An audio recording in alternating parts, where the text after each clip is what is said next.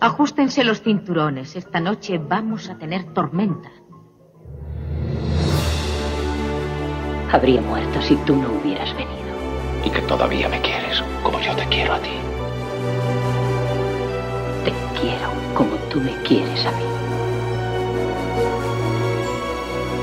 Adiós pongo por testigo que jamás volveré a pasar hambre.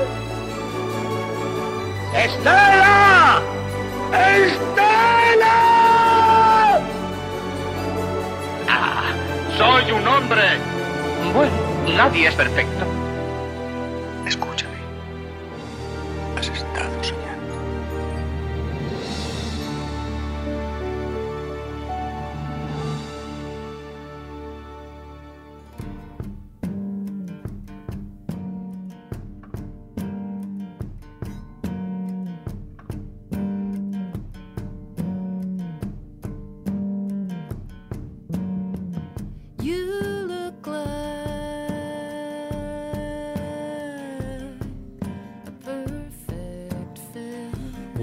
Y bienvenidos a un nuevo episodio del podcast Rebobine, por favor.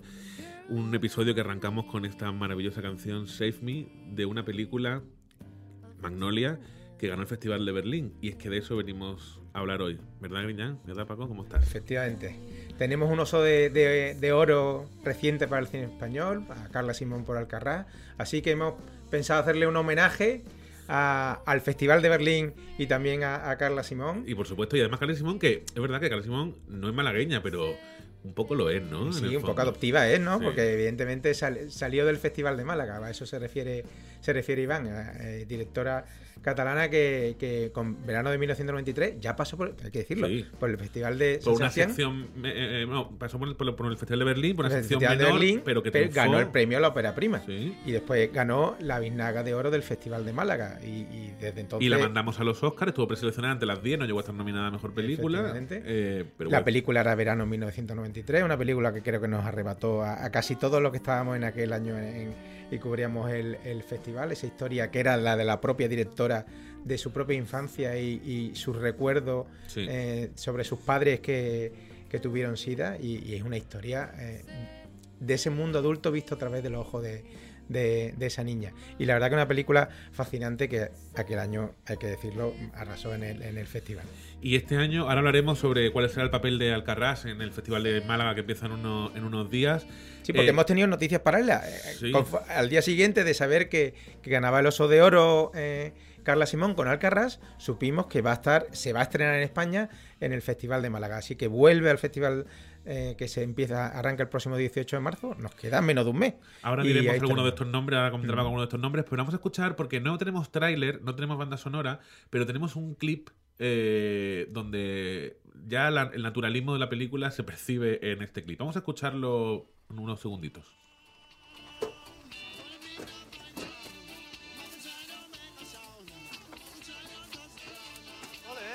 Hola, Eh, com va? trobem en Faltre. Què, com va això? Bé, Sí? Nosaltres no estem ballant més que un dia, eh? Que podem tots una vegada que som dones. Després, si ho vau tombar, és brugula de tu, eh? Ja, Ets tu el que ets ja els de tria, tieta. A més, no us dirà Què, res. padrí? Està plena? Molt bé, l'agafo, eh? Eh? Bueno, ahí estamos escuchando en, en catalán, está rodada, esta película rodada en catalán, eh, como bueno, como ya fue verano 1993.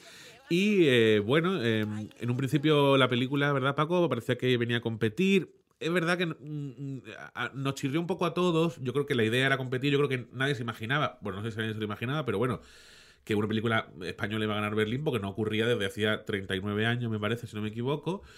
Eh, entonces, eh, claro, pues la previsión del festival era que la película compitiera, ¿no? En sección oficial. Pero claro, después de ganar Berlín, ¿con qué cara compites en Málaga? Con todo, es decir, hay que también asumir que el Festival de Berlín es uno de los festi- cuatro festivales más importantes del mundo, ¿no?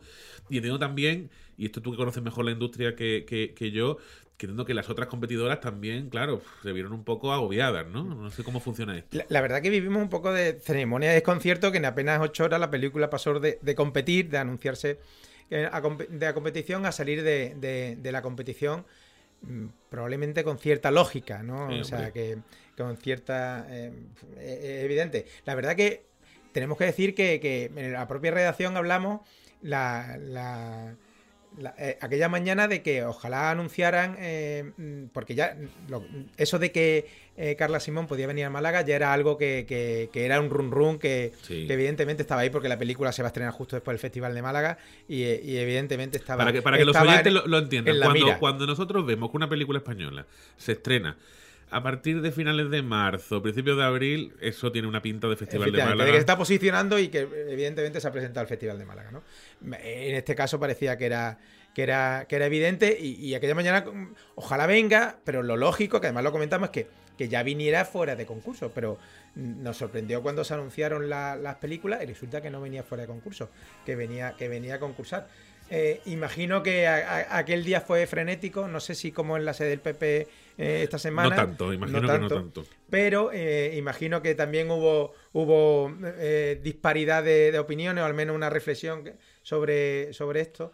Y bueno, al final se decidió sacar esta película, que evidentemente, entre comillas, venía dopada eh, con respecto al resto. Yo imagino que las que más respiraron fueron el resto de películas a Exactamente. concurso. Bueno, de todas formas, hay, eh, cuéntanos un poco. eh, De todas formas, yo voy a decir una cosa. No es lo mismo las que compiten en, en Berlín eh, como las que compiten en, en- en el Festival de Málaga. Evidentemente la competencia es diferente. Evidentemente claro. esta película llegaba con un gran cartel. Es como cuando eh, comparamos en el anterior podcast también cómo estaba la película Almodóvar en, algunos Oscars y aquí acabó no llevándose nada en, el, sí. en la academia. Es que fíjate, hubiera sido muy la competencia es que es diferente. Si hubiera, pero claro, si hubiera ganado el Festival de Málaga, se hubiera dicho, claro, es que es lógico que gane, es que ya venía como ganadora. Y si no hubiera ganado, estaríamos diciendo, hay que ver que se les ha ido la olla a la gente del Festival Polémica de Málaga. habría habido, que gana desde Berlín luego. y no gana Málaga, ¿no? Argumento a favor y en contra, Sí, habría habido sí. polémica. De todas formas, el caso que al menos concurso- vamos a tenerla, Eso. vamos a tener la sección oficial fuera de concurso, pero vamos a tener esta, esta película. y el concurso que tenemos, que sepa ya, Y cuéntanos. después, la verdad que mm, podemos hablar de que hay una vuelta absoluta de hijos pródigos, ¿no? Como avanzamos hace poco, pues efectivamente se confirmó la semana pasada, no solo por, por Carla Simón, sino que también vuelve Daniel Guzmán, que, que recordamos también ganador de la Biznaga de Oro con A Cambio de Nada. Maravillosa película, a cambio de nada. Sí, señor. Bueno, pues vuelve con una película completamente diferente, que es una comedia. Eh, se titula Canalla. Pero que es el rumoreo de la comedia, Paco, que es una comedia de altura, ¿verdad? que, que no está mal, que no está mal. Y eh, al parecer recoge, recoge cierta tradición española del, del viene, esperpento. viene por la Biznaga. Del esperpento. Hombre, yo imagino que sí. Eh, no, no creo que ninguno de los que vienen mm, ven- vendrán de paseo. Y él seguro, además, eh, cuenta una historia de, de un cara dura que a los 40 años eh, sigue viviendo en casa la madre y pegando palos por donde puede, ¿no? La verdad que es una, una- una película que tiene también muy buena pinta. Otro hijo pródigo que también va a volver, que es Juan Miguel del Castillo. Eh, Director de Techo y Comida. director de Techo y Comida, de que tiene un cine social muy, muy, muy personal y bueno, pues... Y que también da un giro. Da un giro porque cine. presenta un thriller, pero eh, ambientado en Cádiz y tal, pero sin perder de vista este cine social que él, que él ya se, se ha hecho. Y con, y con Natalia de Molina, ¿no? que a mí, Y con Natalia Molina. Natalia Molina sale en la pantalla y yo ya. que ya podemos decir que es actriz fetiche, sin duda Sí, alguna. ¿no? compro. Yo con Natalia Molina Ganó el compro Goya todo. gracias a y Comida eh, y evidentemente vuelve a contar con ella en esta película que se titula La maniobra de la tortuga y es un caso de asesinato. Es decir, es verdad que, que hay ahí un, un cambio, un cambio importante en, en la trayectoria de, de Juan Miguel. Y Manuel Uribe.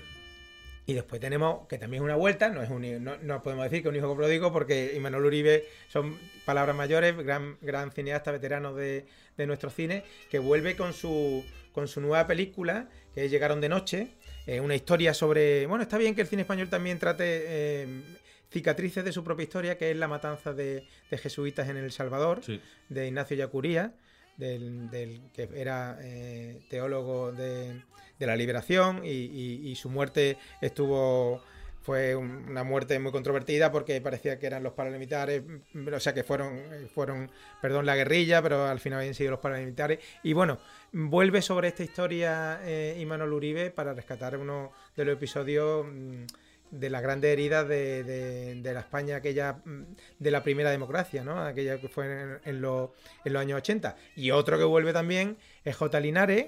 Uh, cierto, eh, malagueño.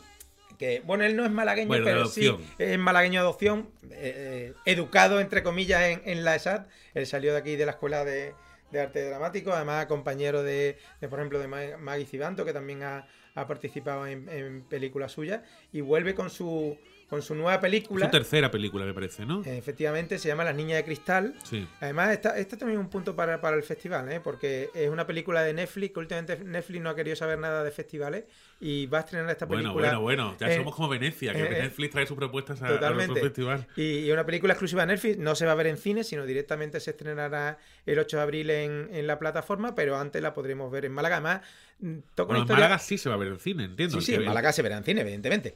En Málaga sí se podrá ver en cine, pero digo que no habrá un estreno comercial, sino que será directamente en las pantallas de Netflix. Y además trata un tema curioso que es eh, eh, unas bailarinas del ballet nacional y bueno, la exigencia hasta llegar a la obsesión ¿no? de- del mundo del ballet y, y de la danza a nivel profesional. ¿no? Yo creo que, y está de nuevo también su actriz fetiche, que es María Pedraza. Así que conocemos esas películas, Y lo conocemos que también falta. lo que falta. Y lo que falta. Eh, son cinco películas nada más. Después sabemos que va a inaugurar Código Emperador, Empe- Emperador, perdón. Y además una inauguración especial también, ¿no, Paco? Bueno, porque va a haber una gala tipo como la que se celebró la de los Goya en Málaga en el Martín Carpena con De todas maneras, ya, 3.000 ya haremos, ya haremos un especial previo a los a la, a- donde contamos todo esto, pero bueno, ya que estamos hablando de eso, hombre, eh, que la Va a el- ser el- una, el una gala de inaugural que, que- que más que la película va a ser la gala, ¿no? Eh, creo que vamos a ver.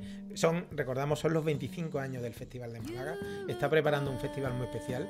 Y, y creo que no, no nos va a faltar trabajo este año. En- luego. en- en- ni películas ni trabajo este año en el, Desde luego. en el festival. Bueno, eh, hemos dicho que hablamos de este, de este mm, festival de Berlín. Hemos terminado hablando, bueno, empezamos hablando del de Málaga porque era importante, porque ahí se conocieron muchas de las informaciones que de las películas que van a competir. Pero bueno, en Málaga llevamos 25, en Berlín llevan ya 73 años, si no me equivoco, de, de ediciones. Eh, empezó en 1951 y ya es- se convirtió ya hace unos años en, ese, en esa especie de club de los cuatro festivales de tipo A que se llama dentro de la industria, que son el Festival de Berlín, que es el primero del año, luego viene el Festival de Cannes, luego Venecia y luego San Sebastián, ¿no? Tenemos la suerte, eh, trasladado al mundo del, del- tenis, de tener uno, uno de esos cuatro Grand Slam, se juega en, en España. eh, y bueno, el Festival de Berlín... eh, es verdad que en los últimos años ha tenido un cariz, ¿no? Quizá más. eh, eh, tiene su propia marca en, el sentido, es decir, no, no está trayendo directores quizá tan reconocidos como, como Cannes como Venecia, pero se está trayendo un cine muy bueno. De hecho, la película del año de la que todo el mundo habla, que es la de Drive My Car de, de, de Hamaguchi, del japonés, el Festival de Berlín ya estrenó en su, edición del año pasado eh, eh, una película de este mismo de, este director, la de la Ruleta de la Fortuna. Eh, es decir, que, saben de lo que están saben lo que están haciendo. Entonces, que se lo den a, a, Ca- a Carla Simón quiere decir que es una buena película. Y ahora, cuando recordemos a qué películas le ha dado eh, Berlín su oso de oro, entenderemos muchas otras cosas, ¿no? Vamos a empezar con una de ellas. Eh, hemos elegido, entre Paco y yo, alguna de estas, hemos elegido cuatro películas que nos parecen relevantes para recorrer la historia. Y vamos a viajar hasta 1953 con esta maravilla de Henri Clouzot que se llama El salario del miedo. No, ahora no. Gracias, Mori.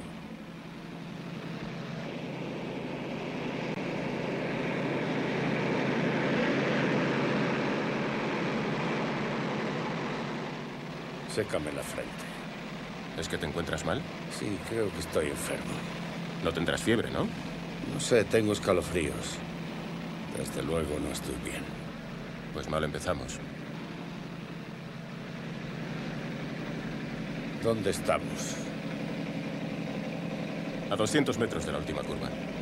Tres mil tramos como este y habremos llegado. El salario del miedo, esa es una, una de las maravillas de, de, de Enrique Clouseau, que es verdad que Enrique Clouseau siempre se, se hizo muy conocido por Las Diabólicas, que es otra película maravillosa. Para mí Las Diabólicas es eh, una fantasía de, de, de- de- de argumento.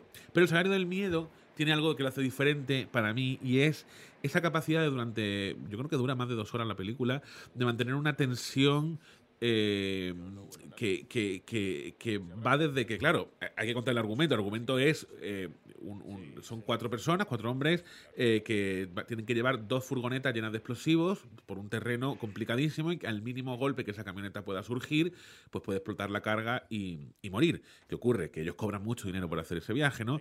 Pero claro, ellos cobran un dinero y tienen que tomar esa decisión porque están prácticamente en, la pobreza. Entonces, un poco ese, dilema que, se, que surge de eh, hasta qué punto uno toma elecciones, ¿no? De- no, al final se puede decir, no, es que ellos quisieron hacer eso. Bueno, quisieron o, o no tuvieron otra ¿Hasta qué punto alternativa, ¿no? De, de haber tomado esa decisión. ¿no?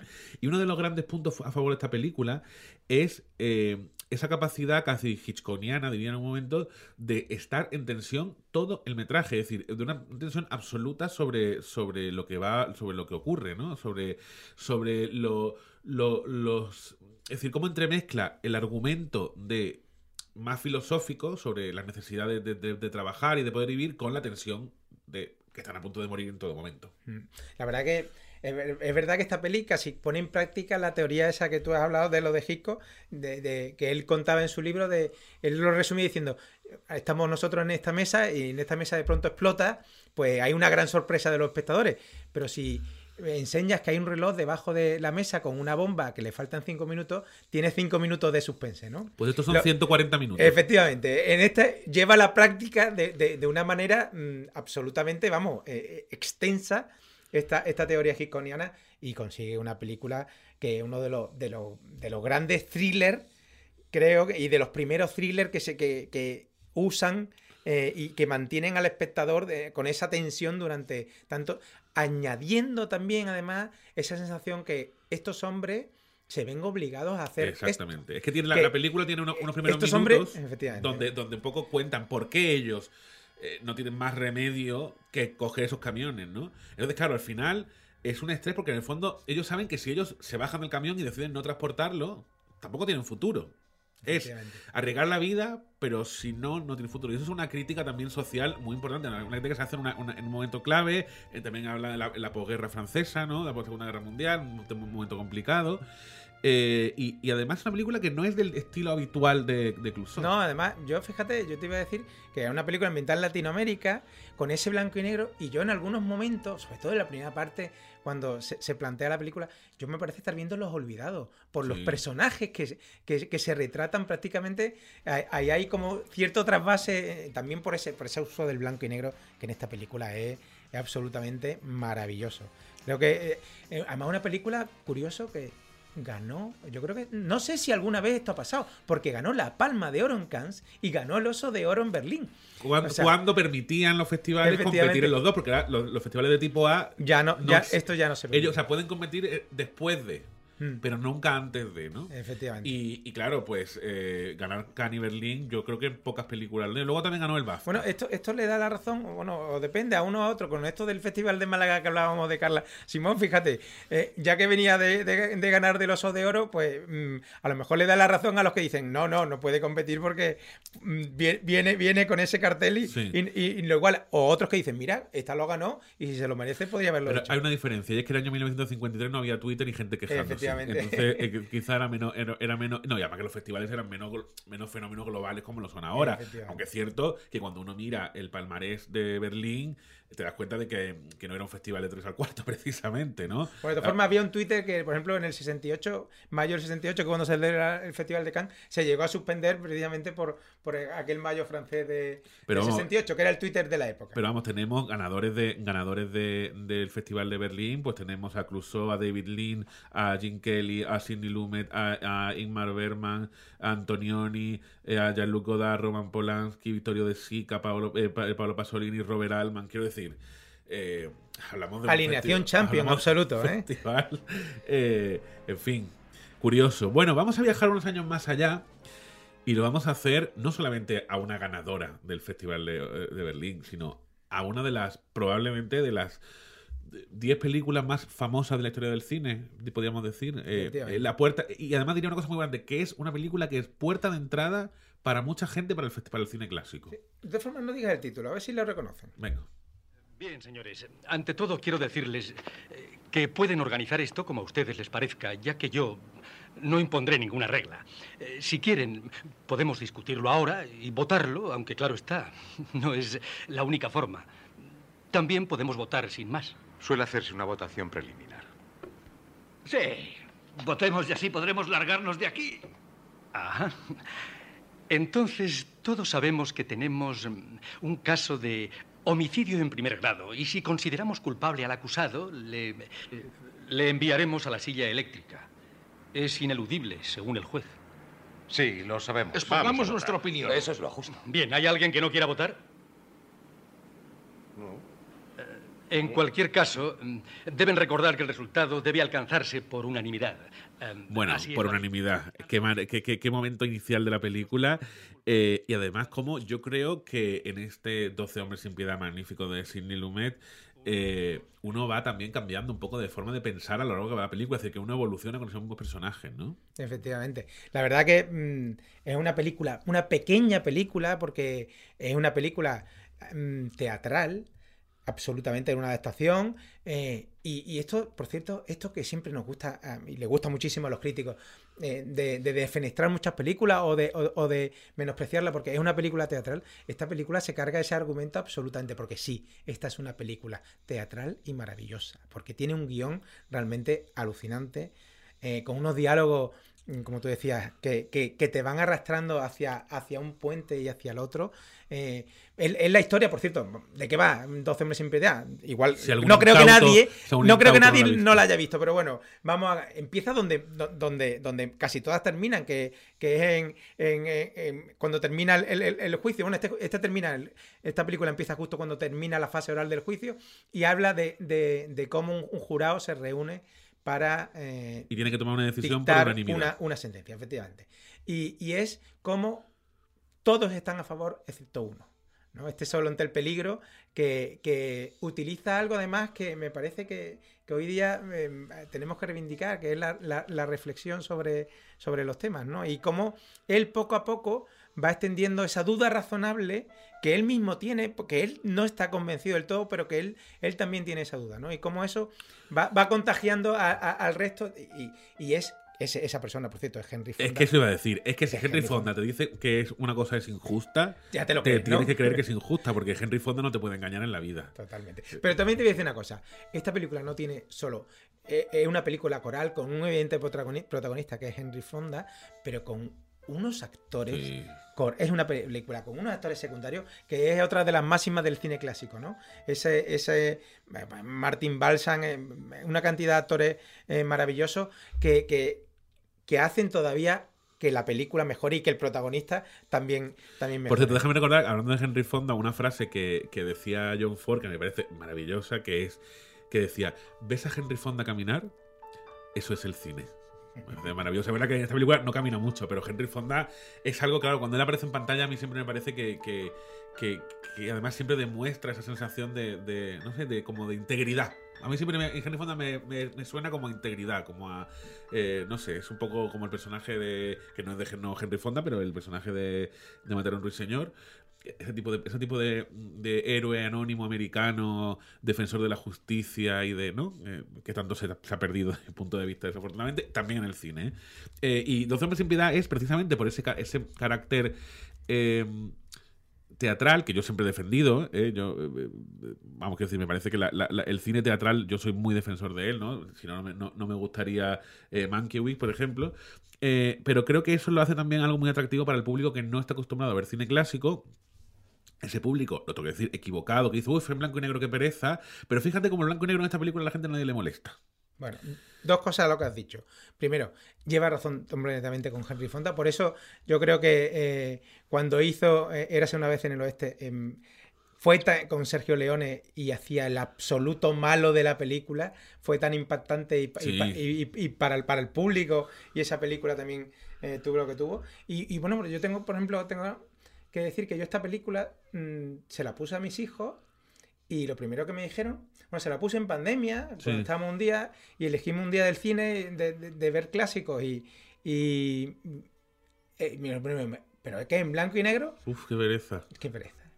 Y pero tardaron mm, 0,1 o 0, por no decir 0,0 en de pronto quedar atrapados por la película, porque yo creo que una de las, creo que tú las definí muy bien, que es una de las películas que sirven de entrada en absoluto en el cine clásico. Y aquí que está Borja con nosotros, que aunque no ha hablado, está aquí a los mandos, ha, ha recordado que se hizo una versión de Estudio 1 de, de- de esta, de esta película, más con José Bódalo, con Luis Prende, con Jesús Puente. Yo no la he visto, ¿eh? Fíjate, Eh, la voy a y ver. es también una versión formidable, como se hacían los estudios 1, que se hacían, la verdad, que con, con bastante, con bastante presupuesto y, y gra- y grandes actores. Y yo creo que es el secreto de esta película. Esta película, su secreto, tiene tan buen guion.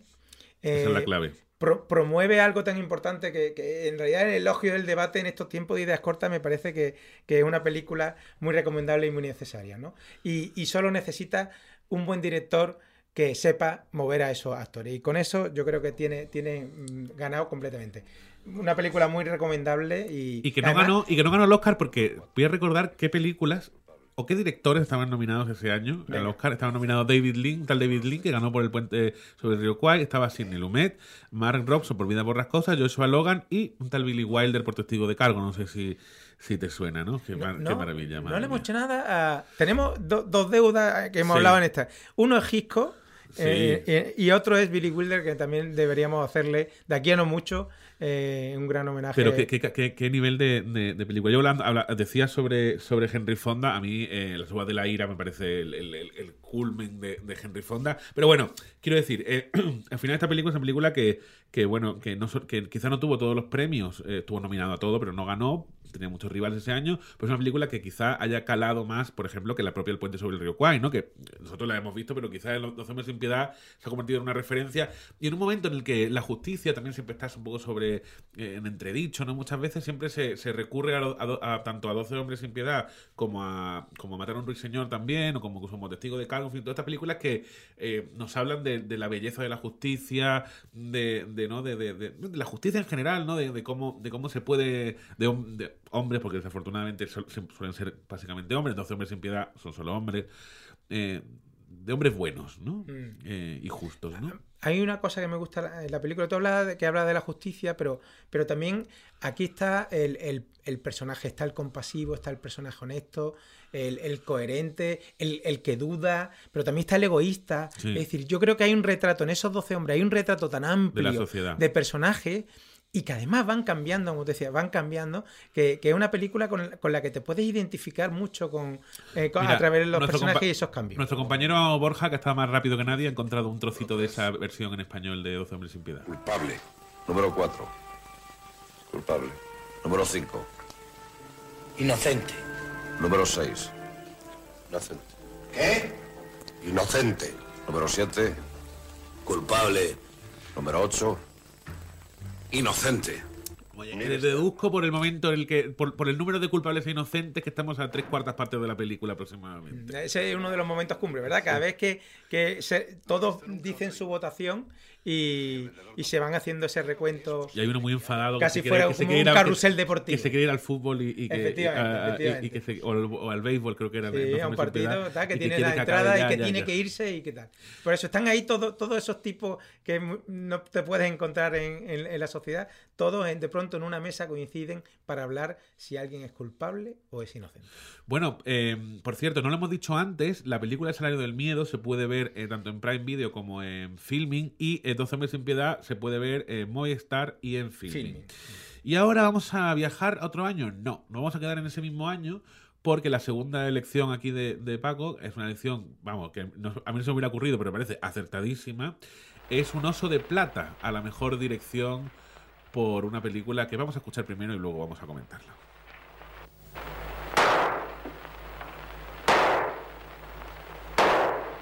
¿Quién vive? Nuestro Padre Jesús el Rico.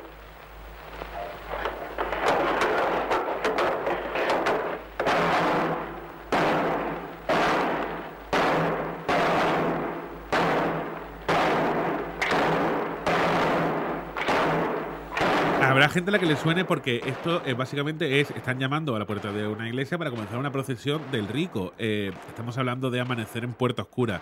Eh, Paco, que del cine que tiene que ver con Málaga nadie sabe más que tú. Cuéntanos. Bueno, ¿Por qué, por qué esta de película? pronto el rico y, y- y- y el Festival Berlín, pues sí, pues eh, Amanecer en Puerta Oscura, la película de, de José María Forqué, que se vio los mismos días que se estaba viendo 12 hombres sin piedad allí en el, en el festival. fuerte eso, ¿eh? Pensar muy fuerte, sí, el. Festival de Berlín. Bueno, pues fue el premio extraordinario del jurado Oso de Plata, eh, que aquí también hubo cierta discrepancia porque también se quería premiar a Paco Raval por su papel en esta película, que hace un bandolero rudo, eh, que acaba convirtiéndose en una especie de, de barrabás, porque en esta película cambia del bandolerismo al cine religioso, se, ca- se cambia como hemos escuchado al final de, de, la película. Y, lo que pasa es que al final se optó, el jurado quería darle más premio que, el del actor y le dieron el premio especial de jurado, que es uno de, de los grandes éxitos de- de- de- del cine que se rodó por aquí, por Málaga. Por eso cuando me dijiste lo del Festival de Berlín dije, esta película no la tenemos que traer porque es una película Es, es la única de las cuatro que no es oso de oro, pero merecía la pena. Efectivamente. Eh, ¿Nos puedes contar algo de ese rodaje? Bueno, es que está, está- está lleno de, historia este rodaje. Bueno, entre otras cosas, la sinopsis. Vamos a ver. Esta historia arranca primero planteando una historia de, eh, de una huelga y una rebelión minera contra el- un patrón, en este caso la empresa minera de, se supone de- que es Río Tinto y, que eran los patrones ingleses. Y que acaban eh, dos de ellos, un ingeniero y un obrero, eh, dando muerte a- al patrón de, turno. ¿no? Y por otro lado, hay, un, un tipo mal encarado, que es el papel de Paco Raval, eh, bandolero, que, que- con un tema muy actual, que mata a su mujer por celos. eh. Sí. Eh, interesante, interesante esta parte de la película, ¿no? Total, que son gente con delitos de sangre que están intentando eh, huir a, América. a América, que curiosamente era el destino de- del- exilio español de, de la guerra civil. De pronto una película que te trata una rebelión contra el cacique, mm, podríamos poner barra, dictador, y, y por otro lado, e- esa huida hacia, hacia América. Bueno, pues la película no molestó de eso nada a los censores, pero sí se prohibió la película. Se prohibió la película porque eh, se estaba atentando contra, atención, era antiamericana. Y tuvo que ir José María Forqué, director, a plantarse ante el comité de censura a explicarle que el patrón no era americano, que era inglés y que había una gran diferencia.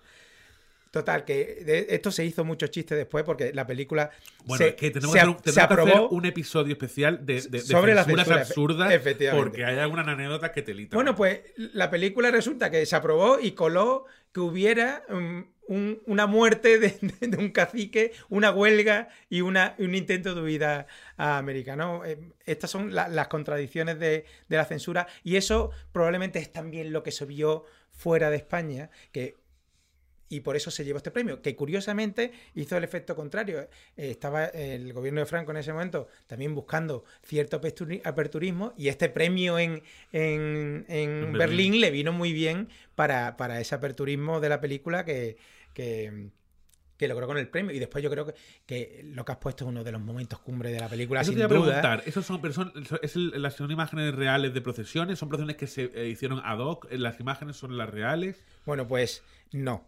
O sea, aquello no se rodó en Semana Santa, sino que se rodó especialmente para eh, esta película. Y además, eh, desde el punto de vista eh, argumental, no estaba justificado históricamente. Es decir, la, la pro- había primero que convencer a la cofradía para salir en otoño. O sea, se rodó los finales, finales Pero de sí en la noviembre. cofradía real. En la cofradía del rico, como dice ahí, efectivamente, que pega en la puerta de la aduana, donde está el patíbulo, que están los tres ya eh, huidos, los dos mineros y el, y el, y el- el bandolero, y hay una cena muy, muy barrabás ahí, Sí. ¿no? Que, y es que el Jesús el rico, eh, y ahí donde estaba la licencia, no estaba eh, previsto el, el que, al, que, al que ponen, liberan, sino que es la justicia divina que es eh, esa bendición que hace el Cristo con la mano. Sí. Bueno, pues moviendo la mano, donde se pare la mano es donde es el de los tres el que se librará, ¿no? Y hay una escena ahí absoluta con Paco Raval eh, llena de dramatismo. Y a, y a ti que te gustan estas frases, yo lo digo. Una de las mejores escenas rodadas en Málaga, sin duda alguna, Total. es este clima de Amanecer Puerta Oscura, que me gusta mucho, por cierto, el título eh, en inglés, como llegó en- en- al Festival de Berlín, que es esa Whom Good Forgives, que es aquello a los que Dios perdona. Que Amanecer en Puerta Oscura habla de, de- de ese palacio de la aduana, de Puerta Oscura, de la antigua Puerta Oscura, pero que tiene esa clave local, pero que en inglés también tiene un buen título que es Aquello a los que Dios perdona, y es cómo variaba esta película, que es drama rural, cine social, que es película de bandolero, tirando a western además, porque hay, Sí. hay muy, mucha Cine influencia reivindicativo, en parte y, también, y a- y claro. acaba siendo una película de cine religioso. Todo eso José María Forqué lo, lo supo hacer, supo convencer a la cofradía. Bueno, tuvieron que hacer, tú sabes que tuvieron que hacer una conferencia a, a la cofradía, a todos los hermanos de la cofradía, para convencerlos Es que te iba a preguntar- que salieran en procesión en pleno otoño Y salieron con su trono y con todos sus nazarenos Es que te iba a preguntar. durante tres días. ¿Tú crees, tú tienes la sensación de que ahora se podría hacer algo así? Muy difícil, muy difícil. Y sobre todo convencerlos de que eh, de esa licencia que no tenía en cor- corroboración histórica y era que, que el preso, eh, que es una leyenda, como que el preso, este, que eso no está realmente com- comprobado, ¿no? Y que, y que fuera Dios, en este caso la figura de, de Jesucristo, la que, la que eligiera cuál de los tres eh, libraba, ¿no? Habría, habría que haber traído a alguno de nuestros compañeros de, de Semana Santa para preguntarles si ellos pensaban o no que esto se podría rodar ahora. Yo tengo mis serias dudas, ¿eh? Yo imagino que no, imagino que no, pero eh, evidentemente estamos en, en otra época, pero tengo que decir que no fue fácil, o sea que se lo, se No, lo trabajaron, imagino. se lo trabajaron mucho y además el, el que dio la idea fue el hijo de, de un, de un torero malagueño que se llama Paco Madrid, que entonces trabajaba en la productora Estela Film y que fue el que le dijo, pues en Málaga hay un, hay un, hay un Cristo que, que- que libera un preso cada año. Y ahí se le encendió la, la bombilla. Se llevaron esta historia a finales del siglo XIX para que toda esta historia de huelga y, Sí, muerte del cacique se pudiera emitir y lo colaron, pero eh, al final hicieron una de las grandes películas que, que rodadas en nuestra tierra. Pero ¿no? fíjate que a raíz de todo esto ha salido una idea para otro podcast que es lo de la censura, porque yo tengo recuerdo algunos episodios de censura realmente absurdos, pero a unos niveles, o incluso películas que se dejaron rodar aquí y luego no se emitieron aquí, que eso me parece una cosa también increíble. Ah, De esas hay varias. Eh, pero, pero vamos, y luego incluso algunas confusiones en el doblaje para evitar una cosa que eran peor que otra. Yo recuerdo la de. La de Como Gambo, ¿no? Por ejemplo, lo de ¿no? Gambo es, vamos, es- ya- ya- ya- no, no- no lo vamos a contar ahora porque ya queremos, no queremos adelantar. Pero bueno, eso es un buen tema para, para el futuro. Bueno, y ahora vamos a viajar pues casi 50 años en adelante, vamos a ver 43 años adelante. Y vamos a ir a la última película que vamos a hablar sobre Berlín. Habría, muchas para hablar, pero bueno, eso tiene que terminar en algún momento. Es una película que en este caso he elegido yo, eh, que tiene cierta actualidad porque su director acaba de estrenar una, una película hace muy poquito. Eh, y bueno, vamos a escuchar primero uno de los trozos más icónicos de esta película y ahora la comentamos.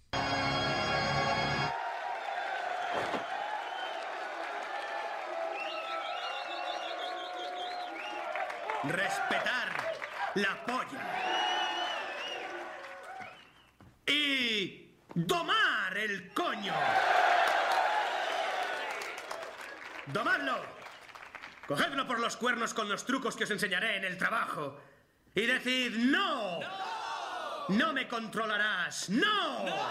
No me robarás el alma. No. No ganarás este juego. Porque es un juego, tíos. ¿Queréis creer que no, eh? ¿Creéis que no? Pues volved al colegio cuando estabais colados por la tetona de Mary Jane. Bueno, eh, Magnolia, Paul Thomas Anderson. eh, es para mí. eh, es verdad que se estrenó eh, el año de producción en 1999, ganó el Festival de Berlín en el 2000. eh, pero bueno, podemos decir que es una de las primeras películas del siglo XXI y a mí me parece una de las mejores películas del siglo XXI, quizás junto con, de, mi opinión, con, con Mulholland Drive, con Deseando Amar, ¿no? En fin, una de estas referencias que hubo a principios del siglo que me parecen clave y que para mí marca un antes y un después en la carrera del, director. Por cierto, eh, esta película llegó muy poquito después de la muerte de, de Stanley Kubrick. eh, y hay que recordar que cuando Stanley Kubrick estaba rodando Ice White Shut, eh, que, que él falleció antes del, del montaje, de terminar el montaje final, Paul Thomas Anderson, que venía de haber hecho, si no me equivoco, había hecho Sydney y no sé, algu- alguna más entre medias, eh, fue, estuvo presente en ese rodaje de Ice White con conversaciones larguísimas, y, y el otro día cuando yo hablaba de la, hacía la crítica de Licorice Pizza, la última película de, de Paul Thomas Anderson, decía que tengo esa sensación, ese mito, de que Stanley Kubrick, sabiendo que iba a morir, aunque no lo sabía realmente, como que le trasladó a Paul Thomas Anderson toda su sabiduría y que el espíritu de, de Stanley Kubrick vive desde entonces en Paul Thomas Anderson y que por eso Paul Thomas Anderson es uno de los cineastas más importantes del siglo XXI. Y creo que con Magnolia lo demuestra. Me he puesto muy romántico, ¿verdad, Paco? Sí, qué bonita es la ficción también. ¿eh? Bueno. bueno, yo creo que está visto muy generoso, eh, reconociendo el valor de Paul Thomas Anderson, me parece que es muy generoso de todas formas con él. Lo que sí creo que esta película, mm, lo que sí le da a, a Paul Thomas Anderson es marcar casi su, su marca de la Sí. casa, ¿no? Esta película yo creo que marca su carrera y, y- aunque él después ha seguido haciendo películas en las que ha intentado eh, y hace- al menos abrir, abrir camino. A mí lo que me gusta de esta película, mm, lo que hay- hay algo constante dentro de la carrera de él, que es cierto, no sé si llamarlo rea- realismo mágico, Sí, totalmente. que, que- que está presente en su cine y desde la última que... que, que- Pizza, que- sí. Sí, y- que tú no podrás hablar, pero que yo creo que es algo que, que- que ya planteó en esta película y que dejó también, ¿no? Bueno, yo creo que él tiene. a ver, hay varios aspectos. Por un lado está el aspecto técnico. Yo creo que a- hoy en día casi nadie, me decir, casi nadie roda, rueda la- los primeros planos como él, con una belleza impresionante. Eh, eh, eso en lo técnico yo me parece una de las cosas más destacables. Tú no sé dónde que es un cine como muy libre, como muy me da igual, me da igual todo y, y- y no y todo como muy grande, pero muy grande en el, en el buen sentido, ¿no? Eh, y luego me parece que tiene una cosa, eh, esa, esa capacidad de unir historia. A mí no tiene nada que ver sus, argumentos, pero a mí me recuerda mucho también mucho el cine de Robert Altman, esas historias entrecruzadas, ¿no? Y luego tiene una característica, sus personajes que lo hacen para mí especialmente emotivo, y es que sus personajes, por lo general, no siempre, pero por lo general son personajes heridos. Son personajes a los que les falta algo. Son personajes eh, que sufren en sus películas. Pero son personajes a los que siempre le concede esa redención, ¿no? O casi siempre. Y eso para mí lo hace algo. eh, cuando muchas veces se habla del cine con alma, ¿no? Es que esa película no tiene alma. Que las películas de Thomas Anderson te pueden gustar más o menos. Algunas pueden ser mejores o peores. Eh, Para mí no hay ninguna que sea mala. Pero todas tienen alma. No sé si lo ves de esa manera. Bueno, yo no sé llamarlo alma o, o llamarlo estilo. Me parece que él, el Paul Thomas Anderson tiene estilo a la hora de contar las historias. Y, y- y creo que en esta película está particularmente inspirado. A pesar, a pesar del metraje, que es un metraje larguísimo, en el que mete casi tres horas de, de película. Como que- si quería meter cuatro aquí, ¿eh? eh, eh, que eh, eh, mete nueva historia, pero podría haber metido 12 perfectamente para, para Iván. El caso es que es verdad que es, es una, es un director que yo creo con el que todo actor quiere trabajar porque mm, estar en una película, efectivamente, efectivamente. Y, y fíjate, fíjate si saca lo mejor de ello, que un tipo como Tom Cruise, por ejemplo, que está en esta película y que siempre ha sido un, un actor taquillero, pero no reconocido, eh, con esta película fue candidato al, al- al Oscar, que no lo ganó, pero ganó, por ejemplo, el Globo de Oro. Pero Es no decir, entiendo cómo no ganó el Oscar ese año, de verdad. Sin explicarle, porque ese personaje, eh, además, es un personaje que aparentemente, que es lo que decía, aparentemente un personaje como muy seguro de sí mismo, es un personaje completamente herido, destrozado, al que al final, al final de esa película, con esa reunión, no, no quiero contar mucho por si alguien no la ha visto, pero esa reunión que tiene con, con alguien importante de la película, eh, le, le- le- le- le salva, le salva a él. Y además tiene una de las escenas más marcianas y, y- y- y bonitas de la historia del cine, me atrevería a decir, que es esa lluvia de sapos. Sí. Llueven sapos. Icónica, icónica, repetida mil millones de veces. Eh, yo creo que es una de las grandes escenas, evidentemente, de, la película, porque esa es otra de las cualidades de, de Paul Thomas Anderson, y es su capacidad, de verdad, para. pa- Es un esteticista, absoluto, es un iconoclasta. Y la, su capacidad para crear imágenes, para crear no solo, no solo historias, sino para crear, acompañarlas de imágenes. Y la, y la lluvia de sapos, eh, evidentemente, forma parte de la historia del cine. Bueno, vayan a ver Licorice Pizza, Paco. Yo no sé si tú te has dado tiempo de verla, si no, va- ve a verla porque es un peliculón. Es una maravilla y, además a- a- es una comedia, que Paul Thomas Anderson no es muy de comedia, pero es que es ha sido capaz de trasladar esa, esas- ese realismo mágico, esa, esos personajes. Lo ha trasladado a una comedia, una comedia en la que te ríes, además. Y creo que es el momento, ya hay que decirlo, de darle ya, por favor, el Oscar a la mejor dirección a Paul Thomas Anderson. Que no ocurra como con Alfred Hitchcock, ¿eh? que siempre lo postergamos, lo postergamos y nunca se lo terminamos por dar. Se lo merece, espero que lo gane. Y, y bueno, eh, Paco, nosotros nos vemos la próxima semana. Nos escuchamos la próxima semana. Eh, veremos con qué. Eso, esto es sorpresa todavía, pero en breve tendremos que hacer nuestro especial del Festival de Cine, porque mañana tenemos más nombres. que por delante un, un- un especial de Festival de Cine, tendremos que hacer un especial también de los Oscars. Prometo verme Licor Pizza, que la tengo pendiente para, para nuestro especial. Y, y, la- y, por cierto, Magnolia, eh, que la quiero ver, creo que está en, Prime Video. En HBO. En, H- ah, en HBO. En HBO, En. Pues ya está en HBO. Y desgraciadamente, Amanecer en Puente Oscuro no lo hemos dicho, pero No no, está- está, no está disponible. Por cierto, ahora que tenemos aquí la Filmoteca, eh, vamos a hacer un llamamiento a la Filmoteca, que en, versión- en breve tendremos aquí a su director también, en la Filmoteca. Andaluza. Oye, que nos la pongan, ¿no? Que ya Pues que no sí. está en ningún lado, que nos la pongan en la Filmoteca. Bueno, no estaría mal. De hecho, un ciclo de películas mm, vinculadas con Málaga, ¿no? O sea, Habla- hablaremos con él. Cuando Seguro, cuando seguro que aquí- tiene. Hay, hay tema y hay descubrimiento de películas, seguro. Cuando venga aquí el director Pablo García Casado se lo, se lo diremos, que ya hemos hablado con él, va a venir algún día, así que se lo comentaremos aquí y, ya si alguien tiene alguna sugerencia que nos la haga llegar por correo electrónico o por redes sociales, que se lo diremos también. Nos vamos con, como no podía ser de otra manera, con esa otra de esas canciones de la banda sonora de Magnolia tan maravillosas. Paco, muchas gracias, nos vemos la próxima semana. Venga, al cine.